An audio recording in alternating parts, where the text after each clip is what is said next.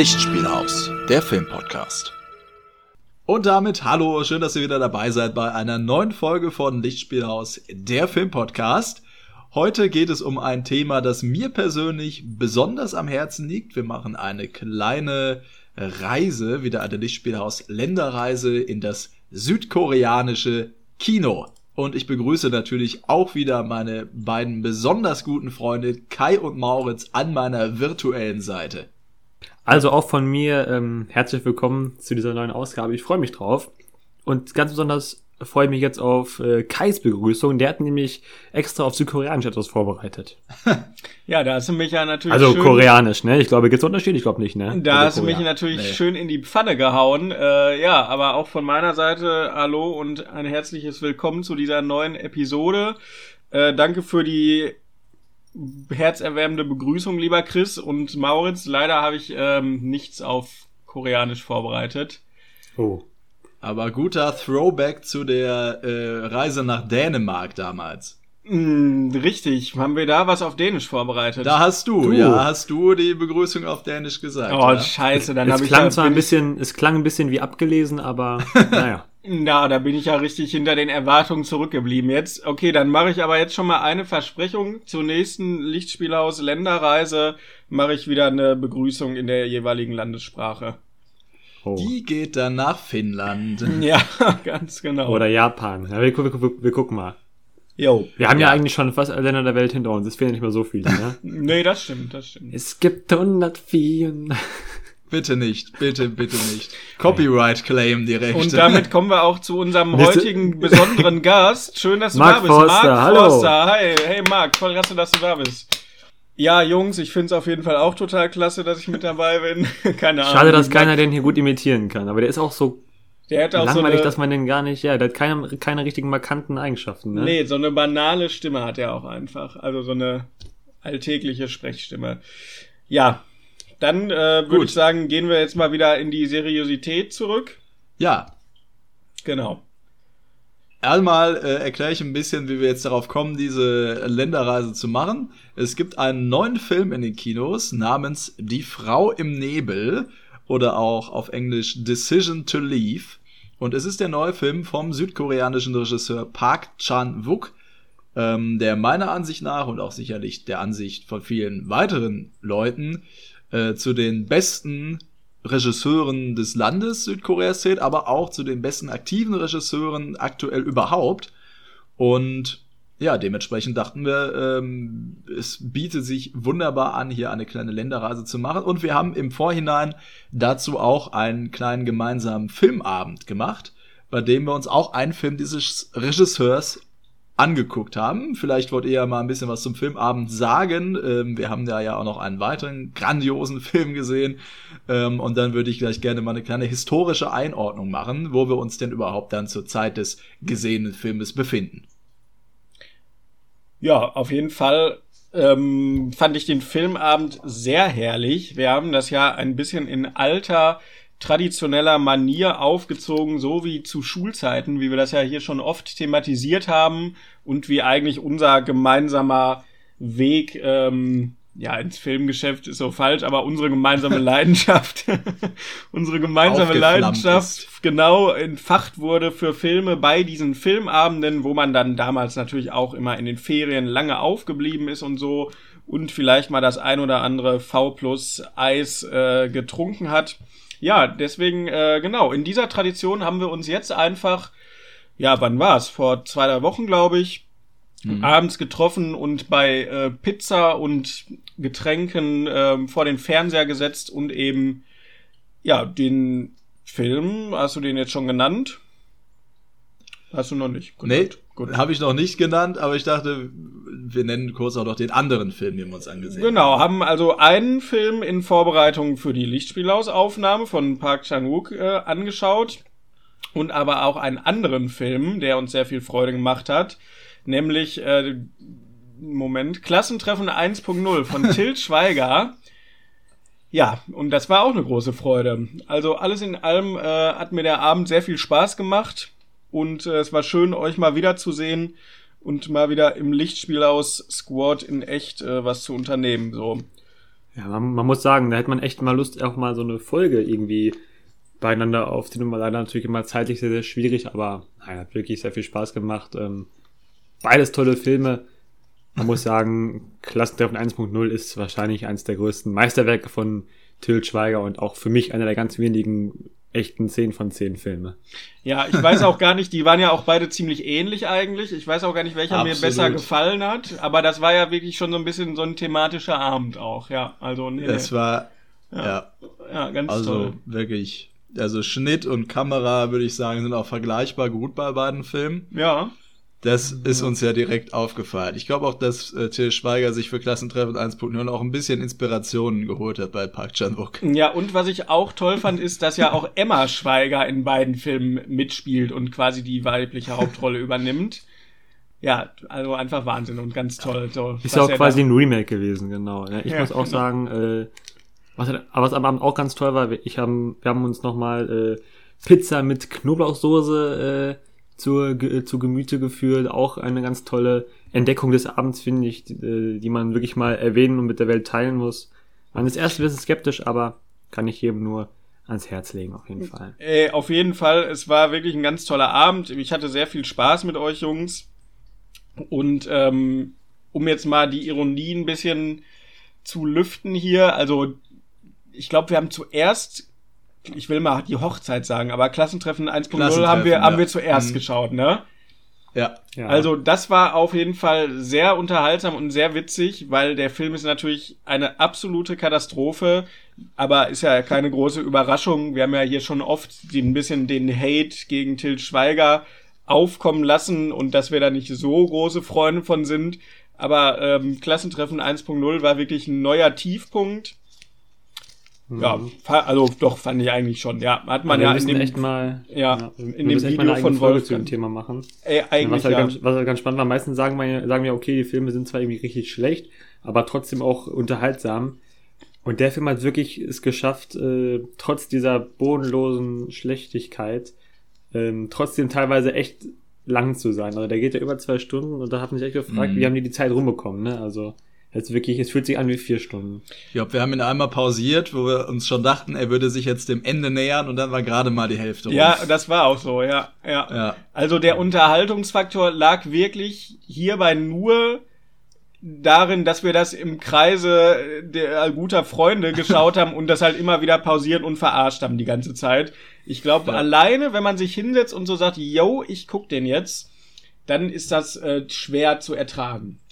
Ja, und ich habe auch immer dieses Problem, also natürlich, äh, man will auch niemandem den Film so vermiesen. Und die Filme sind sehr erfolgreich. Es gibt viele Leute, die damit wirklich eine schöne Zeit haben und das will ich denen auch nicht vermiesen. Aber wirklich, beim Gucken stellt man sich echt die Frage, wie kann man den angucken und nicht denken, Alter, was? also, also natürlich gibt's Schweiger immer viel diesen Blödelhumor und so und auch Fäkalhumor. Aber da gab's teilweise Szenen und gerade auch am Ende, wo, wo noch so mal, wo so die Outtakes kommen und da sieht man Szenen, die es nicht in den Film geschafft haben. Und wo man sich denkt, da hat ja ein erwachsener Mann sich hingesetzt und diese Szene aufgeschrieben. Das kann man sich wirklich nicht ausmalen. Ja. Also irgendwann schreibt uns gerne, wenn ihr die Folge hören wollt, zu den schlechtesten Filmen oder zu den schlechtesten deutschen Filmen. Das wäre sicherlich auch mal ein, äh, eine Folge wert. Da reicht aber eine Sicherlich. Folge nicht aus, du. Ja, aber da hatte ich auch große Lust drauf, in jedem Fall. Aber das war natürlich dann ein großer Bruch danach, den herausragenden Joint Security Area zu gucken. Ähm, äh, der Debüt-Langfilm, glaube ich, sogar von Park Chan-wook, also sein, sein erster Film, was sehr, sehr krass ist, wenn man bedenkt, was für einen äh, Aufwand er schon betrieben hat für diesen Film. Ähm, ich würde einen kurzen historischen Abriss machen, ähm, damit man weiß, wo man uns, wo man sich so verortet, weil der, ähm, der Film natürlich auch ja viel mit der südkoreanischen Geschichte zusammenhängt. Mhm, Mach für das auch kurz- koreanischen. Mach das Ja. liebend gerne. muss heute nochmal wirklich sagen, dass es ja wirklich äh, eins von Chris he großen Herzensthemen ist. Also es ist ja schon so, ne, viele Leute sagen ja, sagen mir zum Beispiel im Umfeld, de- denken, ich wäre irgendwie Experte oder so, da sage ich immer, nein, nein, auf gar keinen Fall. Äh, wenn du einen- wirklich einen Experten äh, treffen willst, musst du mit Chris mal sprechen. Und ich versuche das, genau wie Kai, denke ich, auch in vielen Folgen zu, äh, zu covern, zu verschleiern, dass eigentlich ich gar keine Ahnung habe. Äh, oft gelingt mir das, finde ich, ganz gut. heute wird sehr schwer, denn ähm, ja, der Unterschied zu Kai und meinem Wissen im Vergleich zu Chrissys ist, äh, es ist ein Abgrund, ne, der sich da aufgeht. Da Also, liegen, da liegen Welten zwischen. Das hast du Da- sehr charmant ausgedrückt und dem kann ich mich äh, nur anschließen. Deswegen, äh, Chris, ja, leite doch unsere Zuhörerschaft gerne mal ein, ein bisschen in das, äh, in den historischen Kontext, in dem wir uns bewegen. Ja, da fühle ich mich natürlich sehr geschmeichelt erstmal. Vielen Dank für die Blumen. Ich werde sehr rot, was man hier jetzt gerade nicht sehen kann. Aber äh, ich freue mich natürlich trotzdem, dass ihr euch mit mir zusammen auf diese Reise gemacht habt in das südkoreanische Kino und ähm, auch mal was erkundet habt. Ähm, ja, wovon ihr davor jetzt vielleicht noch nicht so viel gesehen hattet. Also, Joint Security Area äh, spielt in der, eben in dieser Joint Security Area. Das ist ein ähm, Bereich zwischen Südkorea und Nordkorea. Und da kommen wir ein bisschen zu dem historischen Abriss. Ähm, Korea insgesamt war, ich meine, seit 1910 oder ab 1910 eine japanische Kolonie. Ähm, nach dem Zweiten Weltkrieg wurde dann allerdings ähm, das Land praktisch von, so auch ähnlich wie Deutschland, von ähm, russischen beziehungsweise sowjetischen Streitkräften und US-amerikanischen Streitkräften besetzt und in zwei ähm, Parts geteilt. Beziehungsweise haben sowohl äh, die Sowjetunion als auch die äh, USA versucht, eine Regierung einzusetzen. Das hat aber nicht funktioniert, weil beide Regierungen natürlich den Anspruch hatten, ähm, die gesamte koreanische Halbinsel für sich zu beanspruchen, äh, beziehungsweise dann zu regieren, woraus sich der Koreakrieg entwickelt hat. Und ähm, dieser Koreakrieg war tatsächlich sehr, äh, sehr brutal natürlich auch. Er hat auch, glaube ich, man ist sich da sehr, sehr unsicher, was die Zahlen angeht. Ich weiß nicht, warum die, die Aufzeichnungen da so schlecht sind, aber man spricht von drei Millionen Toten. Und das war eine sehr interessante Geschichte, weil am Anfang Nordkorea die krasse Überhand hatte in diesem Krieg. Nordkorea war wirklich ganz kurz davor, die gesamte Halbinsel einzunehmen und praktisch zu sowjetischem Gebiet zu machen, bis dann so ein bisschen die Vorboten des Kalten Krieges waren und die USA sich dachten, das ist ja sicherlich auch ein taktisch ganz guter Punkt für uns, äh, hier mal zu intervenieren. Und dann haben eben die USA eben auch Truppen eingesetzt. Dann gab es äh, Truppen von der UN, die da, äh, von den Vereinten Nationen, die da mitgekämpft haben. Und letzten Endes ähm, haben die, die Nordkoreaner wieder so weit zurückgeschlagen, dass man irgendwann gesagt hat, okay, wir teilen das Land jetzt tatsächlich. Und ähm, daraufhin gab es eben eine sogenannte demilitarisierte Zone. Das ist ein Abschnitt zwischen Südkorea und Nordkorea, in dem eben, ja, der eben demilitarisiert ist, in dem keine von beiden jetzt ähm, mit Besatzungen hin darf, damit es eben nicht zu einem weiteren Krieg kommt. Und äh, mitten da drin befindet sich die Joint Security Area, das eine gemeinsame Zone eben von beiden ist, die praktisch Grenzposten dort haben, die die Grenze bewachen. Und diese Joint Security Area wurde für den Film aus dem Jahr 1999 oder 2000, glaube ich, 2000. komplett, komplett nachgebaut. Man kann in dieser Joint Security Area nicht drehen, äh, drehen, man darf das nicht, aber die haben das eins zu eins nachgebaut. Man kann sich gerne mal Bilder von der Original Joint Security Area online angucken. Das sieht genauso aus. Das ist echt krass. Ja, und da befinden wir uns in diesem Film.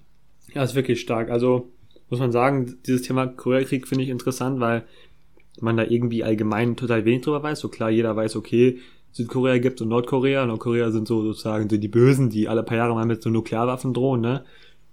Aber was dahinter steckt, finde ich, ist ein super spannendes Thema. Auch gerade, wo du diese, diese Parallele zu Deutschland ansprichst, ne? Wo es ja ebenfalls, ne, sozusagen Kommunisten äh, gegen Kapitalismus so ein bisschen war, ne? Äh, so Sowjets gegen Amerikaner.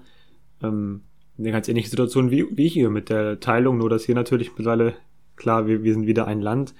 Nur in Korea ist ja bis heute so, dass da Annäherungsversuche eher schwierig sind, ne? Sehr, Mhm. sehr spannendes Thema auf jeden Fall. Ich habe auch nochmal nachgedacht, auch, ähm, der war ja, wie gesagt, auch, ich meine, 1950 ging der ja los, der Koreakrieg, richtig? Ja. wie knapp das auch hinter dem Zweiten Weltkrieg war, ne? Also wahrscheinlich steht auch deswegen ein bisschen im Schatten, weil der Krieg war ja auch riesengroß, nur natürlich deutlich kleiner als eben der Zweite Weltkrieg, deswegen wahrscheinlich wird er oft ein bisschen äh, ja, übersehen, aber gerade aus Sicht der Amerikaner, also wenn ihr zum Beispiel bedenkt, für Deutschland ist ja sozusagen seit dem Weltkrieg sozusagen eigentlich Frieden, ne? Klar, mal man wird mal, also mal, es gibt ein paar Einsätze mal im Ausland, aber Amerika, die hatten seitdem eine Korea, Vietnam, Afghanistan und so, Irak, also das ist krass, äh, ja, wie militärisch geprägt doch die Geschichte von dem Land ist, ne? Und, ja, das ähm, kommt hinzu. Ja. Ähm, aber wenn man jetzt die Geschichte, sorry, ich wollte dich nicht unterbrechen, nee, nee, noch was sagen? War, nee. Okay. Wenn man jetzt die Geschichte von äh, Südkorea sich anguckt, ist das krass, zu was für einer unglaublichen ähm, Wirtschaftsnation die sich entwickelt haben. Was tatsächlich auch geprägt durch die Amerikaner war, weil die den südkoreanischen Unternehmen ganz besondere Vorteile gewährt haben am Anfang. Mhm. Dadurch ist zum Beispiel Samsung sehr groß geworden. Ähm, das ist eigentlich ganz interessant. Und was auch interessant ist, dass ähm, Südkorea auch nach dem Koreakrieg noch ein sehr, sehr armes Land war erstmal. Mhm. Es gab dann erstmal direkt eine ähm, ja, über 30-jährige Zeit von Militärdiktatur. Es waren immer weitere Militärregierungen, äh, die eingesetzt worden sind. In Südkorea. In Südkorea, ja. Ja, das ist das ja eher überraschend. Bis Anfang der 90er. Ja, das ging bis Anfang der 90er. Ja. Also direkt nach dem Koreakrieg gab es einen demokratisch gewählten Präsidenten, der aber so eine Misswirtschaft betrieben hat, dass der dann gestürzt wurde durch einen Militärputsch und dann gab es praktisch über 30 Jahre lang Militärregierung dort. Und erst ähm, ja, Anfang bis Mitte der 90er gab es dann die Demokratisierung dieses Landes. Ja, das ist echt ja, spannend, ne? Dann geht es vielleicht auch besser und dadurch gab es ja dann auch diese ja, berüchtigte Filmförderung, die dafür gesorgt hat, dass eben wirklich Regisseure wie Park Chan-wook oder ähm, hier der von Parasite, der heißt auch Bong Joon-ho. Äh, Bong Joon-ho, genau, dass die sozusagen ihre Arbeit beginnen konnten und äh, ja, ab dann, also man kann ja schon sagen, dass Joint Security Area so ein bisschen der Startschuss war für eine, für so eine Reihe experimenteller, mhm. spannender ähm, Filme aus Korea natürlich, die sich eben, ja, wie der Film mit der Geschichte beschäftigen oder wie ähm, andere Filme, die wir heute mal äh, beschreiben wollen, dieser großen ähm, Schere zwischen Arm und Reich, die in Südkorea, wie du auch schon sagtest, armes Land, aber mittlerweile auch viel Reichtum, aber ja, es ist eines der Länder, wo, die, wo diese Schere sehr, sehr groß ist, ne, zwischen Arm und Reich. Das wird oft thematisiert in diesen Werken, muss ja. man ja sagen, ne? Generell ja, finde Fall. ich das äh, sehr lobenswert, dass wir jetzt als auf Chris äh, Anstoß praktisch hier das südkoreanische Kino ein bisschen beleuchten, weil wie Mao ja jetzt auch schon gesagt hat, gibt es ja ja viele ähm, ja spannende Filme und sehr gute Filme auch, also die sehr lohnenswert äh, anzuschauen sind, würde ich mal sagen. Und ich finde aber so wie du das gerade auch schon gesagt hast, Mao, mit dem Koreakrieg ist das auch ein bisschen hier mit der südkoreanischen Popkultur ja, dass man da eigentlich ein paar, also bis auf Parasite, der ja jetzt groß eingeschlagen ist vor ein paar Jahren, dass man da eigentlich gar nicht so den Überblick hat und gar nicht so Bescheid mhm. weiß und das gefühlt immer so eine, ja, oder so ein Land, so eine Popkultur ist, die gar nicht so stattfindet jetzt hier für uns, obwohl ja. es ja lange eigentlich schon ein, also ein enger Verbündeter des Westens ist, sag ich mal, und ja auch sehr also sehr westlich geprägt ist einfach kulturell. Ja. Mittlerweile finde ich, merkt man es aber schon, zum Beispiel BTS mhm. ist ja auch koreanisch, ne, K-Pop, äh, riesengroß. Ja, das. Ja. Oder auch vor ja. ein, zwei Jahren Squid Game, kommt ja auch aus Südkorea, war hier ein unglaublicher Erfolg und ja, wie ich gerade schon angeschnitten habe, hat auch gerade diesen, dieses Thema Arm und Reich, Schere dazwischen als Thema. Klar, die, die Gesellschaftskritik ist in dem, äh, in der Serie eher so ein bisschen hinten angestellt, aber ja, war trotzdem auf jeden Fall auch ein, ein popkultureller Mega-Erfolg, ne? Also eine der erfolgreichsten Serien überhaupt. Ja, man bezeichnet das sogar als koreanische Welle, was dort jetzt in den letzten Jahren passiert ist durch die Boygroups. Es gibt da ja nicht nur BTS, es gibt da ja auch, es gibt ja unglaublich viel, es gibt ja auch Girlgroups. Mhm. Ähm, da bin ich jetzt nicht so drin in dem nee, Thema, nicht, verzeih es mir.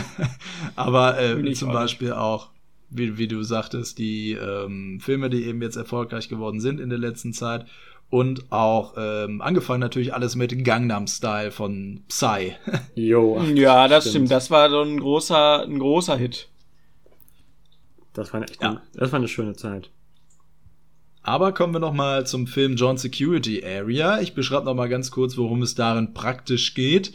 Ähm, es werden zwei ähm, unabhängige Gesandte zu der von den Vereinten Nationen, glaube ich, im Film auch, ähm, zur John Security Area geschickt, um einen bestimmten Fall aufzuklären. Es hat dort nämlich Tote gegeben, es hat dort eine Schießerei gegeben und die äh, Schilderung von der südkoreanischen und der nordkoreanischen Seite der Überlebenden ähm, sind sehr unterschiedlich. Die eine Seite gibt denen die Schuld, die andere den anderen und dieser Fall wird dann eben in diesem Film untersucht, wodurch es auch zu einem Thriller wird gewissermaßen, was ich eine ganz spannende Genre ähm, also er hat irgendwie noch viel mehr Genres, als man erstmal denkt, wenn man so diesen, diese Handlung hört, weil er ist auch er hat auch seine lustigen und schönen Momente tatsächlich.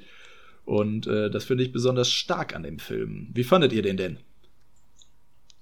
Ja, also ich kann sagen, ich war, ich hatte vor dem Anschauen überhaupt keine Idee von dem Film und auch von dem Regisseur im Grunde genommen. Ja, wenig. Wir reden ja gleich noch über andere Filme, die wir von ihm auch angesehen haben. Aber ja, ich war also in meiner Erwartungshaltung eigentlich relativ frei und kann nur sagen, dass ich total begeistert war. Also der Film hat mir sehr, sehr gut gefallen. Ähm, ja, es war einfach so ein neues Szenario, sag ich mal einfach, aber das eben auch natürlich durch mein eigenes Unwissen jetzt über die südkoreanische oder die, die koreanischen Beziehungen, die Geschichte da, ne, habe ich mir das einfach nie so richtig vorgestellt oder wusste auch nicht von dieser Joint Security Area. Deswegen war einfach das Setting gleich schon reizvoll und spannend für mich. Und dann bin ich ja ein großer Freund des Thriller-Genres oder des, des Krimi-Genres. Und ähm, ich fand das echt, also ich war ganz baff eigentlich zu Beginn gerade. Ja, da sind ja so diese einzelnen Aufnahmen teilweise wie so da Projektile irgendwie durch die Wände geschossen werden oder durch Scheiben und da so mit dem Licht mhm. gespielt wird. Also auch sehr hochstilisiert so. Das hat mir total gut gefallen so. Also dieses, dieses so überstilisierte. Und ähm, ja, ich finde es einfach wahnsinnig spannend. Ich finde auch dieses, dieses, ja, nee, ein Kammerspiel ist es eigentlich nicht, mir fällt kein Wort ein, aber dieses, dieses Setting, dass es ja so eine internationale militärpolizeiliche Ermittlung eigentlich ist und ja so beide Seiten quasi verhört werden müssen und die, die Wahrheit ans Licht kommen muss und so, fand ich einfach sehr reizvoll und sehr, ja, interessant. Ähm, schon die Prämisse der Story von Beginn an. Und äh, ich weiß nicht, inwieweit wir gleich noch auf die Handlung eingehen, also wie wir uns seit in Spoiler-Territory bewegen. Ich würde sagen, wir halten das relativ spoilerfrei, weil ich glaube, den Film haben viele noch nicht gesehen. Ja, auf vermutlich, da, das ist vermutlich besser, genau. Dann sage ich nur, dass ich dann in der Mitte des Films es auch sehr schön fand, wie menschlich, also was für menschliche Aspekte dann da noch gezeigt wurden wurden und ja, so eine, ja, so eine emotionale Annäherung und so zwischenmenschliche Beziehungen da gezeigt wurden und wie der Kontrast eigentlich zu diesen festgefahrenen politischen Positionen da dargestellt wird. Also wie so das zwischenmenschliche Verhältnis, sag ich mal, kontrastiert wird zu den zu dem politischen Verhältnis. Das ähm, hat dann für mich noch mal so die Extrapunkte gegeben, dass ich ihn wirklich richtig, richtig gut fand. Schon, also per se schon so als Krimi-Thriller schon sehr nice. Und dann mhm. halt eben nochmal diese, diese zwischenmenschliche Dimension. Ja, führt mich dazu, dass er mir wirklich sehr gut gefallen hat. Ich mir den auf jeden Fall nochmal angucken werde und alles in allem war ich total begeistert. Ja, ich kann mich da eigentlich nur anschließen. Ich ähm, habe immer so ein bisschen dieses positive Vorurteil, dass diese ja, koreanische Filme sehr, sehr intelligent sind, äh, sehr gut geschrieben sind. Natürlich liegt es auch daran, dass die Sachen, die bis hier rüberkommen, auch natürlich sozusagen nur das Beste vom Besten ist. Also es gibt bestimmt auch viel, viel Müll in Korea, so filmmäßig. Aber der ist durch seine Machart, also es gibt sozusagen in dem Film ja eine, eine Rahmen- und eine Binnenhandlung, die ähm, so miteinander verwoben sind, wie ich das bisher noch nie gesehen habe. Also sehr, sehr spannende Machart auf jeden Fall. Und ähm, ja, diese wirklich gut, also gut gespielte Geschichte mit den äh, interessanten Twists und ähm, das noch garniert mit diesen historischen äh, Abrissen. Natürlich ist es auch, wie, wie schon sagt, ein Thema, wo man jetzt als Mitteleuropäer jetzt nicht so viel drüber weiß, außer man erkundigt sich aktiv danach.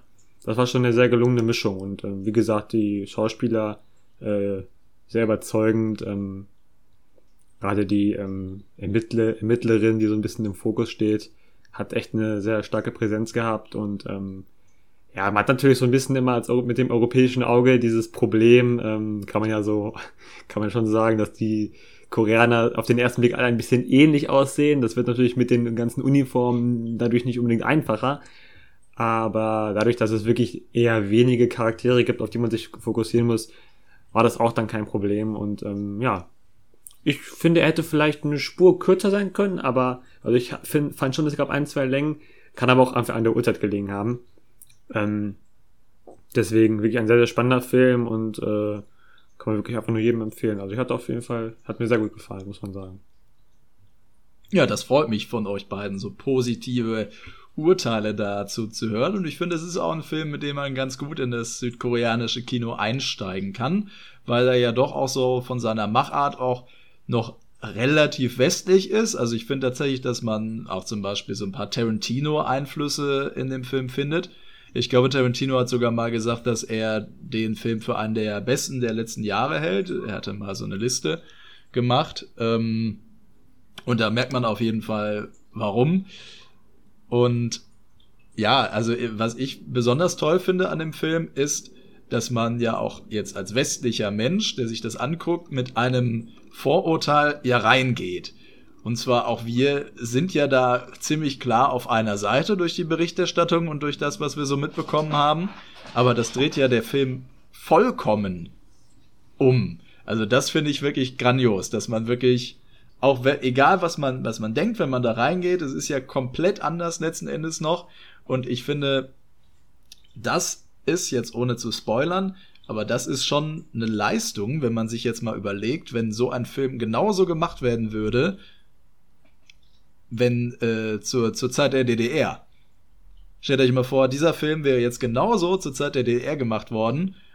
Und ich meine, aktuell ist es ja noch so, dass Südkorea und Nordkorea verfeindet sind. Dass, das, dass es da diese Grenze gibt. Das ist ja noch nicht ein Land. Es ist ja jetzt nicht ein Historienfilm wie das Leben der anderen, der jetzt noch mal 20 Jahre später die Sache aufarbeitet, sondern das ist ja ein politisches Statement, was zu der Zeit hochaktuell ist. Und immer noch.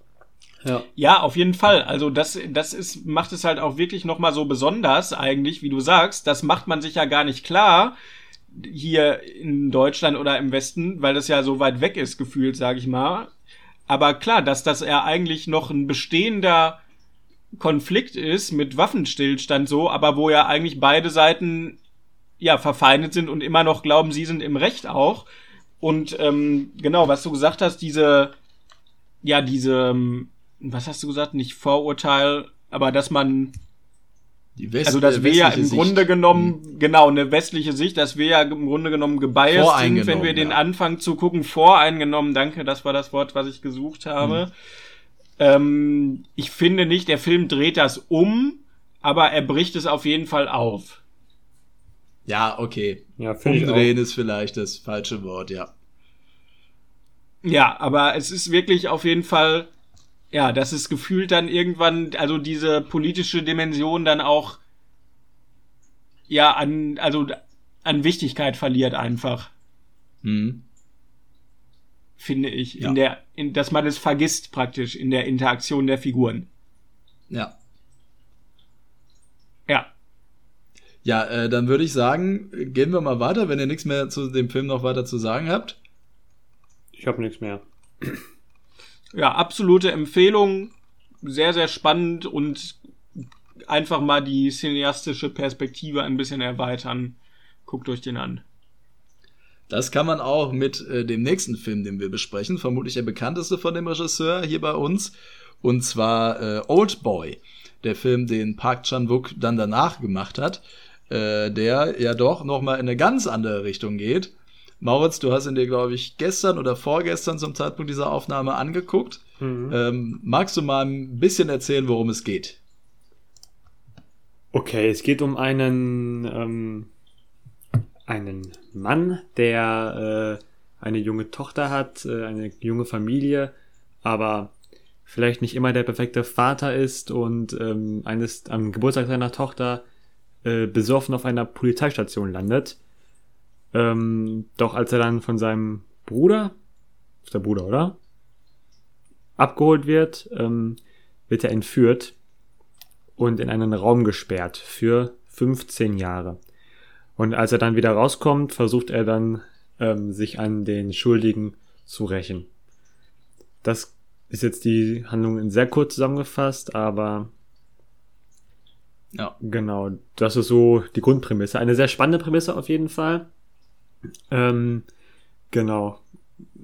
Hat ein klassisches Rachemotiv, aber ja, ich will, weiß gar nicht, wo ich anfangen soll, über den Film zu sprechen, denn äh, er ist wirklich mit Worten sehr, sehr, sehr, sehr schwer zu beschreiben. Also, Chris, möchtest du mal, möchtest du mal loslegen mit deinen Gedanken?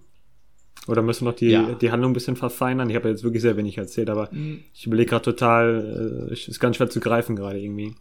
Ja, ja, also ich finde, man kann die Handlung schon so beschreiben, auch wenn das ein bisschen so klingt, erstmal wie so ein Gerard Butler-Film. Könnte, könnte einer Man, sein. man ist eingesperrt, kommt frei, will sich rächen. Also es ist auf jeden Fall viel, viel mehr als das, aber man darf nichts, man sollte nicht zu viel wissen über den Film, ja.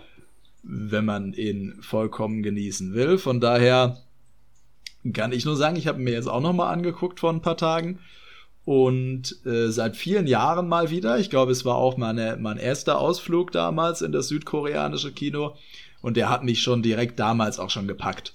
Also für mich war das oder ist es auch heute noch wirklich einer der besten Thriller überhaupt, ähm, weil er unglaublich spannend erzählt ist, unglaublich innovativ erzählt ist, auch wie er so bestimmte Motive aufgreift, ähm, wie er so durch die Handlung führt mit verschiedenen auch visuellen Elementen, was er für eine großartige Musik hat, muss man auch sagen, unglaublich toller Soundtrack, wie ich finde.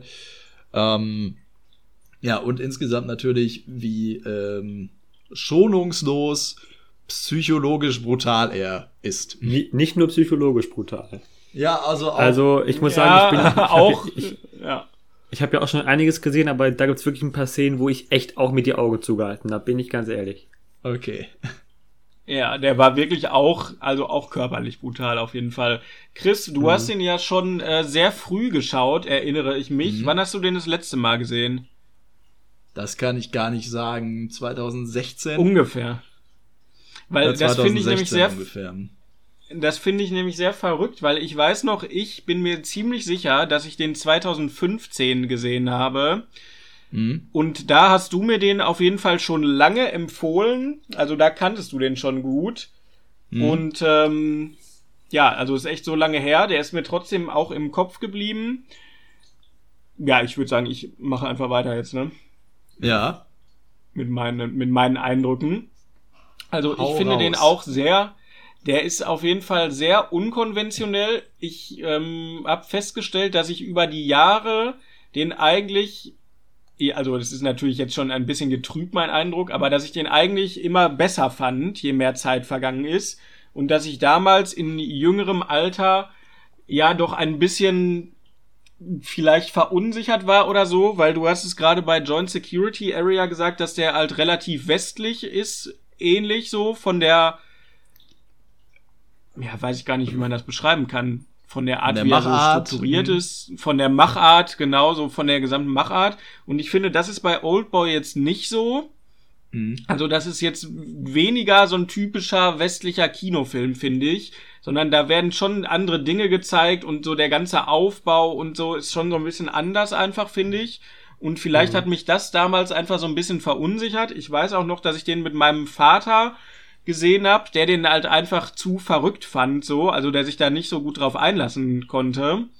Und ähm, ja, also ich würde schon sagen, man muss auf jeden Fall einfach auch offen sein, so kulturell sich auf so ein bisschen so eine andere Art Film einzulassen, wenn man den schaut. Nichtsdestotrotz, ich fand den auch damals schon gut, aber einfach ähm, nicht so outstanding. Aber je mehr ich dann drüber nachgedacht habe, so über die Jahre, hat er mir auf jeden Fall immer besser gefallen und ich würde den jetzt auch gerne mal wieder rewatchen, denke ich. Ja, ich muss auch sagen, ich habe auch in Bewertungen oder Beschreibungen des Films auch Sachen wie gelesen, wie der wird richtig Kafkaesk und so. Ich muss sagen, klar ist der ein bisschen äh, ungewöhnlich von der Machart, aber der ist jetzt nicht komplett abstrus, finde ich. Ne? Also Nein. klar, die Handlung ist jetzt nicht gerade realistisch. Nein. ist jetzt auch nicht so schlimm. Aber ich muss auch sagen, wenn jetzt Leute, ähm, die jetzt nur Hollywood kennen, sagen, das ist ihnen zu wild, so verstehe ich auch. Also ich glaube, das ist wirklich einer dieser, einer dieser Filme, die man entweder richtig stark findet oder mit dem einfach nichts anfangen kann. Ne? Ich kann beide Seiten verstehen und Ja, habe es- auch ähm, ja. meine Zeit gebraucht, um mich da reinzufinden, aber ja, ähm, der Film, äh, wie gesagt, ist natürlich äh, erstmal ein richtiges Brett und lässt einen äh, viel nachdenken, äh, schockt einen und ist natürlich unfassbar spannend, ne? Und ähm, ja, regt immer zum Nachdenken an. Also ganz früh gibt's ja diese Frage, als er im Gefängnis ist, wo er sich denkt, hm, hätte ich, äh, hätte ich von Anfang an gerne gewusst, dass ich hier 15 Jahre sein muss oder ähm, war es so besser? Äh, Mhm. Deswegen, ja, viele spannende Aspekte auf jeden Fall. Ja, ein zentrales Handlungsmotiv ist ja tatsächlich auch das Leid durch Wissen. Ne? Ja. Und Ja, Das das, ist- ist richtig. Das ist genau, genau dieses Ding. Ne? Also auch zum Beispiel, ne, wenn, wenn, wenn Sportler irgendwie verletzt sind oder so. Also es ist, glaube ich, einfacher, wenn du weißt, okay, ich muss so lange warten, ne? Als, also du wartest auf diesen einen Tag und arbeitest sozusagen darauf hin. Das ist einfacher, als jeden Tag diese Schwebe zu haben. So, okay, es ist noch drei Tage, noch vier, noch fünf, so. Und das kann man, also dies, das kann, glaube ich, jeder, wenn man einfach nicht weiß, wie lange ist das und das noch, dann geht's mir wieder besser oder ja, das kann man auf tausend Situationen äh, ummünzen. Ne? Also es ist immer einfacher auf unser Ziel- Ableben. Genau, genau. Es ist immer einfacher. Ja gut, boah, ne, da gibt's auch diese Frage, wenn man das wissen, wenn man steht. Aber Ja. ich glaube, es ist schon Mhm. meistens angenehmer, auf etwas hinzuarbeiten und ähm, ja, so einen Fortschritt zu sehen oder ein Ziel, auf das man halt hin, hinarbeitet, als wenn man es, als so Ungewissheit. Ne? Der Mensch will ja auch eigentlich immer irgendwie alles wissen. Ne? Also das ist ja dieser ganz spannende Aspekt, was ich mal auch gelesen habe, was auch stimmt, sozusagen so Sachen wie der Glaube oder so, existieren ja eigentlich nur, weil Menschen es nicht haben können, wenn sie Dinge nicht erklären können. Und ne, weil viele, weil Menschen viele Sachen nicht erklären konnten, gab es dann dann die ersten Gottheiten und so. Oder halt übernatürliche Sachen, die das halt dann eben erklärt haben. Ne? Weil, ja, also immer wenn so ein Wissensvakuum ist, dann versucht der Mensch das irgendwie zu füllen. Naja, ist jetzt ein ziemlicher Abriss geworden, aber ihr wisst, glaube ich, worauf Ja, ich aber ungefähr, ist ja ungefähr hinaus will. Ja, auf jeden Fall. Ist ja wirklich ein viel thematisiertes, also viel philosophiedes Thema, irgendwie eine spannende Hypothese von dir auf jeden Fall. Ja, es ist auf jeden Fall, wie Chris, du hast das gut gesagt, dieses Wissen und es ist immer gut, alles zu wissen und der Film ist ja da auch sehr stark angelehnt an eine spezifische altgriechische Sage. Mhm. Ja, was ich noch vielleicht einen interessanten Fakt finde, den man nennen kann, ohne jetzt hier ins Spoiler-Territory Ja, das zu ist gehen. wirklich schwer, ne? Was ich da noch er äh, erwähnen möchte, ist äh, der, der Bösewicht sozusagen oder der Antagonist. Also ein Mhm. guter Thriller lebt natürlich sehr von dem, ne? Also und in dem Fall ist es Absolut. wirklich so, man, man könnte die Handlung oder die Geschichte auch aus seiner Sicht äh, erzählen.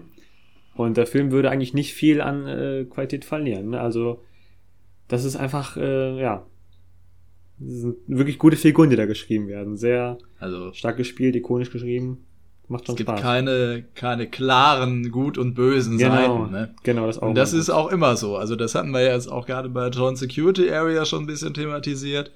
Und das ist eigentlich äh, allermeiste, allermeistens so im südkoreanischen Kino. Das ist eben, es gibt natürlich auch mal ganz klare, äh, kommen wir vielleicht nachher noch zu, ganz klare, ähm, brutale Serienkillerfiguren oder so, die dann natürlich die Antagonisten sind. Aber hier, ähm, hast du recht, gibt es das eigentlich nicht. Man kann irgendwie so alle da Seiten ha, nachvollziehen, vielleicht nicht. Ja, Aber man versteht, warum sie so handeln, wie sie handeln mit ihren Motiven. genau. Und- auch, auch TSUO ist jetzt Ja. auch zum Beispiel nicht super sympathisch oder so, ne? Nee, nee, der hat eben auch seine Ecken und Kanten. Also Ja. am Anfang ist er ja wirklich nur so ein versoffener, also man, man, so ein paar Sprüche. Ich weiß tatsächlich nicht, ob es der Bruder ist. Er wird auf jeden Fall irgendwie so genannt, aber es kann ja auch so Slang sein. Ähm, Ja. der dann ja auch mit ihm später ähm, Ja, ich- noch ein bisschen Ich, rumtüftelt. ich meine, das ist, das ne? ist der Onkel deiner Tochter, also müsste er eigentlich der Bruder sein. Oder ja, also Onkel ist ja aber auch so ein, so ein Ding, ne, das Ja. man dann in dem Kontext benutzt. Keine Ne? Ahnung. Also man, man sagt ja auch, hier, das ist der Onkel so und so. Ja, Ne, auch im, im, in der westlichen Sprache. ja. Hier, das ist dein Onkel oder so. Aber ist auch egal. Ist ja auch wirklich, wirklich nicht wichtig für die Handlung. Ähm, Der sagt dann ja auch irgendwann so, äh, wo er so mit ihm darüber spricht, wer denn das Motiv haben könnte, sich an ihm zu rächen, sagt er ja auch irgendwie so, ja, da gibt's ja so viele von denen, die ganzen Männer, von denen du die Ehefrau gebumst hast oder so, was er sagt. Hm. Also er ist ja schon, er lebt ja schon sehr unmoralisch, praktisch. Er nach- ist eine moralisch ambivalente Figur auf jeden Fall. Es ist Ja. nicht so klar abgesteckt, dass er der Protagonist und der Held ist automatisch, wie es in anderen typischen Kinofilmen, sage ich mal. Ja, es ist so alle- ja, moralisch allein, dass er- ambivalenter. Allein, Ja. dass er am Geburtstag seiner Tochter versoffen aufgegriffen wird, ist ja auch schon schlecht, ne? Oder als er wieder freikommt, macht er auch was nicht so, äh, was von der Ethik nicht so perfekt war, aber naja, also, das ist, also man das ist wirklich so ein Film, wo man nur ganz wenig vorwegnehmen möchte, aber auch wieder so ein Film, ne? Du hast mit denen ja sozusagen net- netterweise ausgelegen, Chris, ne? Auch gilt ja auch in der westlichen Welt eigentlich als Kultfilm, aber wie ich das schon vor vielen Folgen angesprochen habe, es ist einfach schade, dass es den weder bei Prime, Netflix, Disney Plus oder einem der anderen An äh, ähm, Anbieter einfach nicht gibt. Ne? Also Ja, das ist aber schon einfach schade. Weil auf sowas Es gibt Ja, das so- erschwert den, das erschwert wieder den Zugang dazu für so ein größeres Publikum vielleicht. Genau, ne, weißt du, wir geben- wir geben so hier dann, ja. wir geben wieder hier Filmtipps oder was und das kann sich wieder kein Mensch angucken ohne größeren Es gibt Aufwand. ihn, Ne? ja, bei Mubi. Und damit schalten wir in die Werbung. Nein. Aber wär's. bei Genau, Mubi der Sponsor schon, dieser Folge Till Schweiger. bald. Vielleicht, vielleicht bald. Mubi schreibt uns an. Kein Problem. Also bei Mubi findet man schon, und das ist ja auch die Funktion, die ich genutzt habe, man kann ja da auch, wenn man es abonniert hat, Filme verschenken tatsächlich, was ich eigentlich auch ganz cool finde, ohne Ist dass nett. jemand anderes ein Mubi-Abonnement haben muss. Ähm, Ja, doch anmelden musste ich mich jetzt schon. echt? Ja, ja. Aber habe Aber ich du, gemacht. musstest, aber, aber, du musstest kein Abo abschließen. nee, nee, nee. Ach, die kriegen, Okay. kriegen von mir gar nichts. Ne?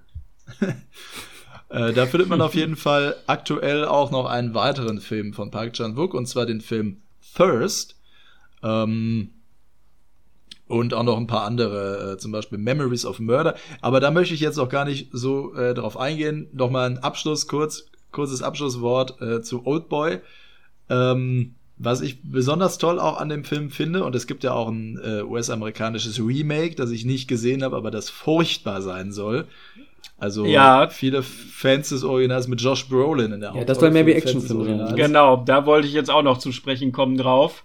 Das ist ja auch so ein typischer Trend häufig, sag ich mal, dass aus anderen Ländern dann die Sachen nochmal amerikanisch neu verfilmt werden, wenn die Mhm. Filme schon einen guten Ruf haben, um das so einer breiteren, ja, dem breiteren westlichen Publikum schmackhaft zu machen, sage ich mal. Aber es ist ja dann oft in solchen Wiederverfilmungen, dass äh, das nicht die Qualität des Originals erreicht.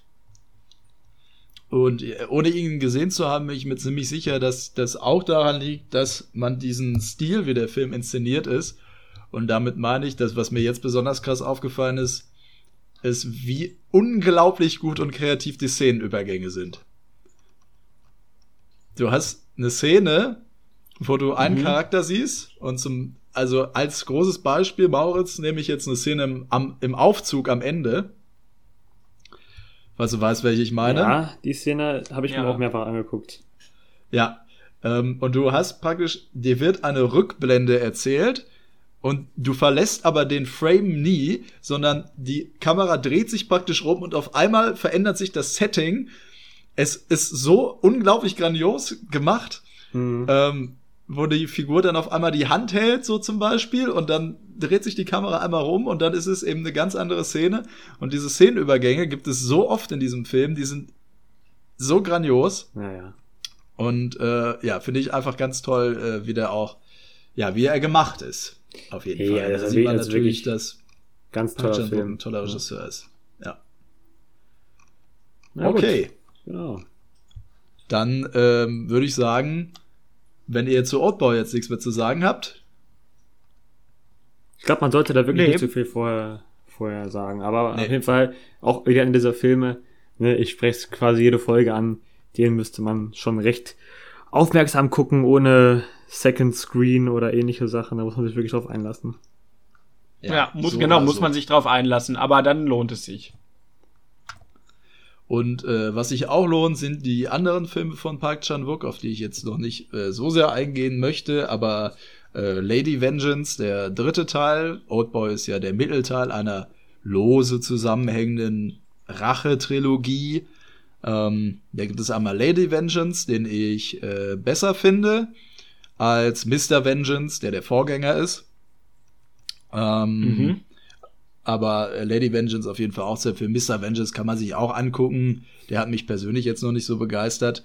Und dann gibt es noch First, ein ähm, sehr unkonventionellen Vampirfilm von Park Chan-wook, der auch sehr zu empfehlen ist. Da geht es um einen Priester, der praktisch eine äh, Seuche bekommt, durch die er auf menschliches Blut angewiesen ist, also menschliches Blut zu trinken, also praktisch zum Vampir wird. Total spannender Film, ähm, auch sehr, sehr blutig, natürlich, mhm. aber ich meine, es gibt auch unblutige Vampirfilme, aber der ist schon ziemlich brutal auch. Und ähm, welchen ich sogar vielleicht am besten von ihm finde, ist The Handmaiden, die Taschendiebin auf Deutsch. Ein ähm, ja, grandioser Erotik-Thriller, der ähm, ja im, ich glaube, späten 19. Jahrhunderts, also noch des Kaiserreiches spielt. Äh, ja, auch ein großartiger Film. Ja. Damit wären wir, glaube ich, bei Park Chan-wooks Filmografie soweit durch, bis auf Die Frau im Nebel, seinen neuen Film, den ich mir jetzt äh, im Kino angesehen habe. Ja, dann erzähl Und doch mal davon was. Das, das mache ich sehr gerne. Ähm, das ist wieder ein sehr klassischer Krimi, äh, zumindest von der Handlung her.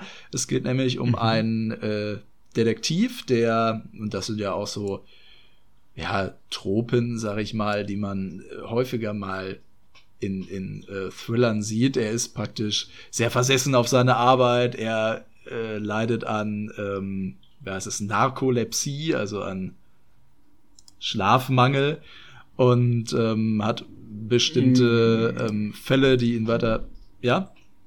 Ja, bei Narkolepsie ist ja nicht Schlafmangel. Sondern? Also Narkolepsie ist ja eine neurologische Erkrankung. Also leidet er an Narkolepsie oder ist er immer müde? Also leidet er an Schlafmangel?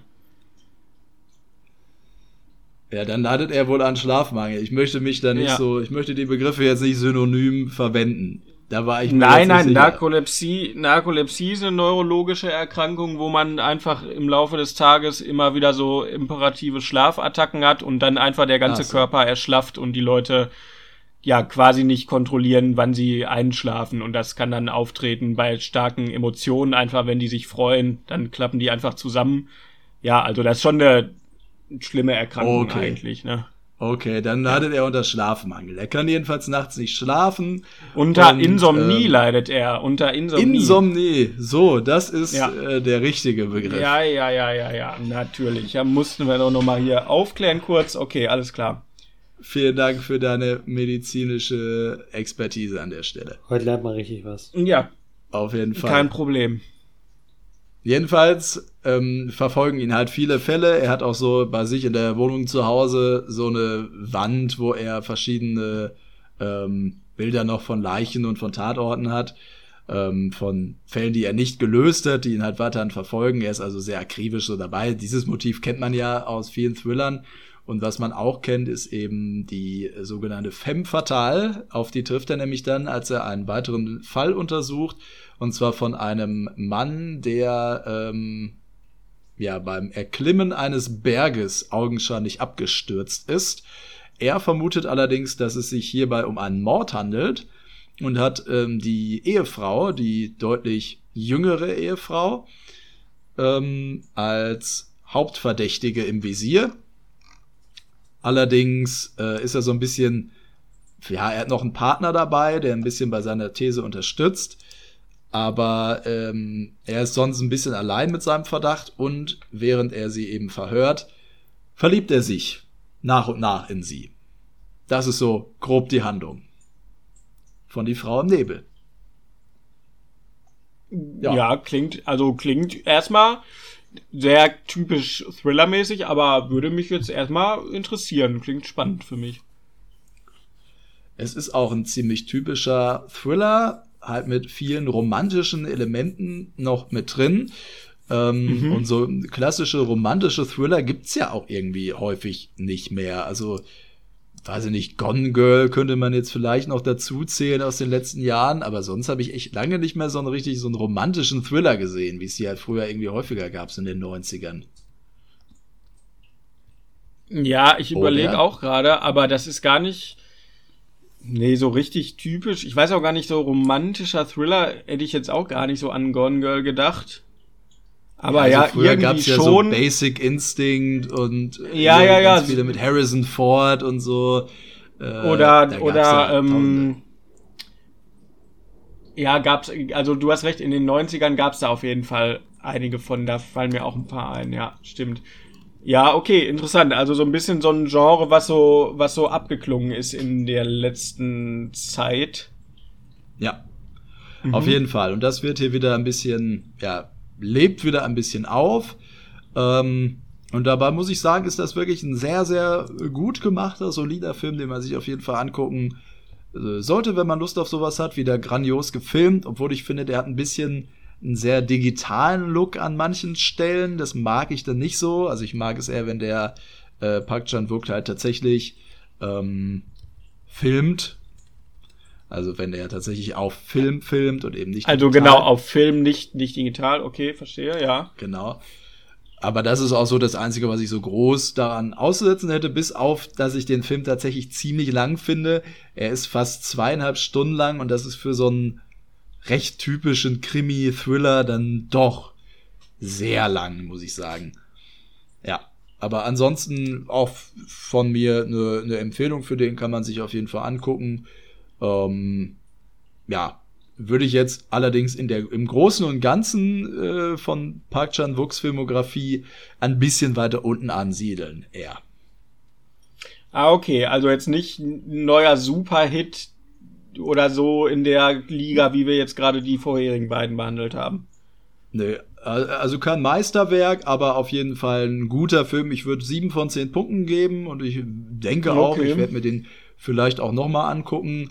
Ähm, und ich denke auch so, wenn man Krimis und Thriller und so mag und vielleicht auch so ein bisschen True Crime, weil was der Film tatsächlich sehr gut macht und was ja auch viele an True Crime dann auch spannend äh, finden, vermute ich mal, ist, ähm, wie so ganz bestimmte moderne Gadgets auch genutzt werden, um das aufzuklären und so. Also das ist sehr, sehr interessant tatsächlich, wie diese, dieser Fall oder auch, es gibt tatsächlich auch mehrere Fälle, da drin noch, ähm, wie die so aufgeklärt werden. Das ist sehr interessant. Gadgets. Also ja, so polizeiliche. So. Ja, meinst du sowas, so technologische Ermittlungsdinger, oder? Ja, ich muss nur lachen, weil Gadget klingt immer so spielzeugmäßig, als würden die da so.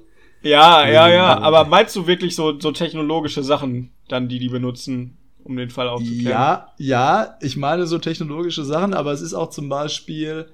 Okay. Ich weiß, also zum Beispiel, ich will nicht zu viel, zu viel vorwegnehmen, aber man wird es verstehen, wenn man den Film guckt. Ja. Also er wird okay. tatsächlich dadurch durch, durch sehr moderne Dinge wird Ermittlungsmethoden. Okay, ja, dann belassen wir ja. es dabei. Aber ja, klingt nicht ja ganz nur Ermittlungsmethoden, sondern auch tatsächlich Technologien. Ja. Technologien, richtig. Ja, wunderbar. Ja. Alles klar. Ja, also ich habe jetzt auch schon all, mein, äh, all, mein, all meine Kenntnisse zu koreanischen Filmen aufgebraucht. Also genau, Parasite haben wir mal kurz angeschnitten, der fehlt natürlich noch, aber über den wurde auch die letzten Jahre viel gesprochen. Also, ja, wie, wie findest du denn Parasite, Mautz? Den fand ich äh, sehr, sehr spannend. Also der hat ja, ne, wie ihr wisst, wie jeder mitbekommen hat, sehr große Wellen geschlagen. Ich habe den leider dann irgendwie erst trotzdem so spät geguckt, weil irgendwie der auch nirgendwo richtig verfügbar war.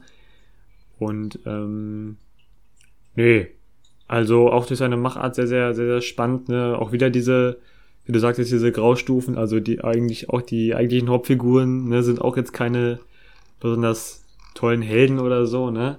Mhm. Ähm, genau. Ne, spricht natürlich wieder ganz spannend über dieses, über diese Arm- und Reichschere, die, wenn man das erstmal so bemerkt hat, irgendwie echt halt oft thematisiert wird, ne? Ja. Aber auch, wie gesagt, eine Geschichte mit vielen Twists und ähm, natürlich einem sehr großen Twist, äh, ne, der irgendwie ja, eine Geschichte wirklich, also die Geschichte 100 um 180 Grad dreht. Äh, das habe ich in Filmen selten gesehen, dass ein Twist so eine große Veränderung für den, für die sozusagen für die Machart des Films hast. Also der wechselt ja fast sein Genre, wenn dieser Twist äh, geschieht. Und mhm. nee, den fand ich schon, ja, sehr, sehr spannend eben, ne? Gerade dieser Kontrast zu, diesem, zu unserem generischen Hollywood-Kino, auf das ich ja recht gerne eintrete, ähm, war mega erfrischend und hat auch in dem Jahr zu Recht äh, bei den Oscars gut abgeräumt, muss man sagen. Ja. Also schon ja, für, mich so ein, für mich schon so ein 9 von 10 Film bestimmt.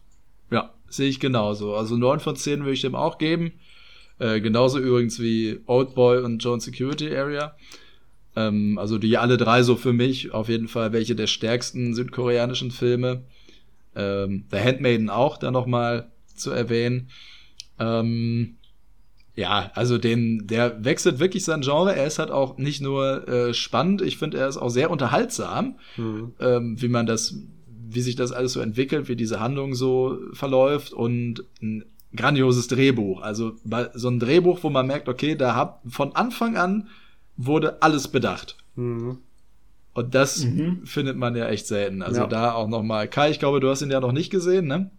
Nein, das ist wieder so oh. ein Klassiker, den ich leider noch nicht gesehen habe. Ja, da steche ich wieder negativ hervor. Ja, ich weiß, auch seit Jahren erzählen mir auch andere Freunde immer, ich muss den unbedingt schauen.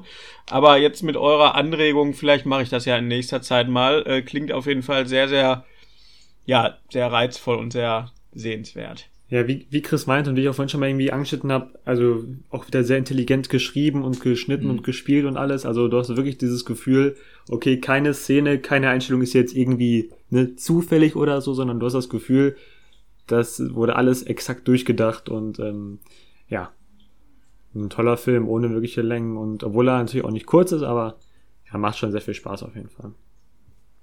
Ja, und so von dem zweiten großen Regisseur, ähm, den man hierzulande zumindest so aus Südkorea kennt, Bong Joon-ho. Ähm, der beispielsweise auch, und da nochmal eine große Empfehlung meinerseits, den tollen Memories of Murder gemacht hat. Ähm, ein Film, der dir, Kai, sicherlich sehr, sehr gut gefallen wird. Weil, ja, wieso denkst du das jetzt spezifisch? Weil es dort um die Aufklärung von einem ähm, wahren Fall geht, von einem Serienmörder, der in Südkorea sein Unwesen, ich glaube, in den 80er Jahren getrieben hat. Ähm, ein Fall, äh, und der, der Film ist sehr, sehr ähnlich, ist praktisch eine südkoreanische Variante vor, äh, von äh, Zodiac. Aber er kam ja, vor okay, Zodiac das, raus. Ja, das ja. verstehe ich natürlich. Dann würde mich das natürlich als großen Zodiac oder True Crime Freund äh, bestimmt sehr abholen. Ja, das, ähm, ja. den merke ich mir mal. Vielen Dank. Obwohl ja. der noch ein bisschen mehr ähm, Humor auch drin hat. Was mich beim ersten Mal, als ich den geguckt habe, ein bisschen abgeschreckt hat. Weil auch damals mhm. hatte ich noch nicht so viele südkoreanische Filme drin und es ist ein bisschen merkwürdig, weil so ein Film wie Zodiac zum Beispiel von David Fincher ist natürlich auch ein großartiger Film. Aber der, der ist, ist ja ernst. Sehr ernst. Äh, nicht der zu sagen Bier, Bier ernst. Ja. Richtig. und da hat er hier schon einige fast schon Slapstick-Elemente mit drin. Aber äh, große Empfehlung, Memories of Murder, auch ein ganz, ganz toller Film von Bong Joon-ho. Ja, und ansonsten hat er natürlich noch beispielsweise Snowpiercer gemacht. Ja, ein US-amerikanischer Film oder eine Co-Produktion zumindest, ähm, den man hierzulande vielleicht auch kennt. Gibt's ja mittlerweile auch eine Serie zu. Und ähm, Mother und Host sind auch noch so zwei Filme von ihm die man auf dem Schirm haben könnte. Und Ogja. Den gibt es auch bei Netflix. Ja gut, man merkt, du warst da, bist, bist da super im Thema. Es waren jetzt hier in der Folge bestimmt schon 15, 16 Empfehlungen. Ich würde sagen, ich wir noch machen eine ganze Liste mehr. Ja, können wir uns, würde sagen, uns ja. aufschlagen, würde ich sagen. Dann hätte ich vorgeschlagen, dass wir Korea erstmal wieder verlassen. Auf jeden Fall hat es mir sehr viel Spaß gemacht, mit euch mal das Land zu erkunden und ich bin schon gespannt, wo die nächste Lichtspielhausländerreise hingeht. Ja, ja auf jeden Fall. Ich finde das auch sehr schön, dass du einfach, um nochmal so die cineastische Perspektive ein bisschen zu erweitern, finde ich das auch immer sehr lohnenswert, wenn wir uns so ganz gezielt mit der Filmkultur eines bestimmten Landes beschäftigen, obwohl wir es ja jetzt heute größtenteils auf einen Regisseur begrenzt haben. Aber ja, finde ich auch sehr cool und freue mich auch auf die nächste Lichtspiel aus Weltreisen-Folge. Die Weltreise. Ja, habe ich jetzt einfach mal so tituliert. Okay, also da ist das Versprechen direkt mit drin. Wir werden die ganze Welt bereisen. Irgendwann Lichtspielhaus, Länderreise, Burundi. Let's go. Wir können, wir können ja jetzt vielleicht erstmal probieren, ähm, jeden Kontinent zu bereisen. Das ist eine sehr gute Idee. Wir waren ja jetzt schon Da zweimal habe ich jetzt gerade mal so als Pitch Asien. einfach ganz genau, ja. Da können wir doch mal das nächste Mal uns umschauen, wo es als nächstes hingeht eigentlich, ne? Und dann, wie gesagt, Begrüßung in Landessprache. Ich bin, ich bin sehr gespannt drauf, auf jeden Fall. Nee, hat mir auch eine Menge Freude gemacht. Das ist ja auch ein Thema, wie jetzt schon häufiger in dieser Folge erwähnt, das mich sehr begeistert. Und äh, hinten raus habe ich auch noch mal so ein paar äh, weitere Empfehlungen. Die haue ich jetzt einfach noch mal raus. Ein Film, den ich auch fantastisch finde, ist Burning. Eine Adaption von einer Haruka, äh, Haruki Murakami Geschichte.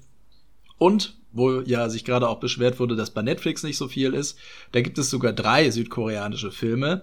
Einmal Forgotten und einmal Silenced. Der eine ein sehr spannender Thriller, der andere ein sehr, sehr ähm, heftiger äh, Film, der auf wahren Begebenheiten beruht. Und The Call, der mit Einschränkungen auch zu empfehlen ist. Also falls ihr da einsteigen wollt, habt ihr dort die Möglichkeit. Jo. Ja, gut, und auch da sind wir immer noch nicht durch. Ich habe immer noch mehr, aber ich glaube, das reicht jetzt für den sagen, Anfang. dann ist die nächste Folge jetzt doch gestorben, offiziell. Super. Na gut. Dann in diesem Sinne vielen Dank fürs Zuhören und seid auch das nächste Mal wieder dabei bei einer neuen Folge von Lichtspielhaus, der Filmpodcast. Bis dann. Macht's gut.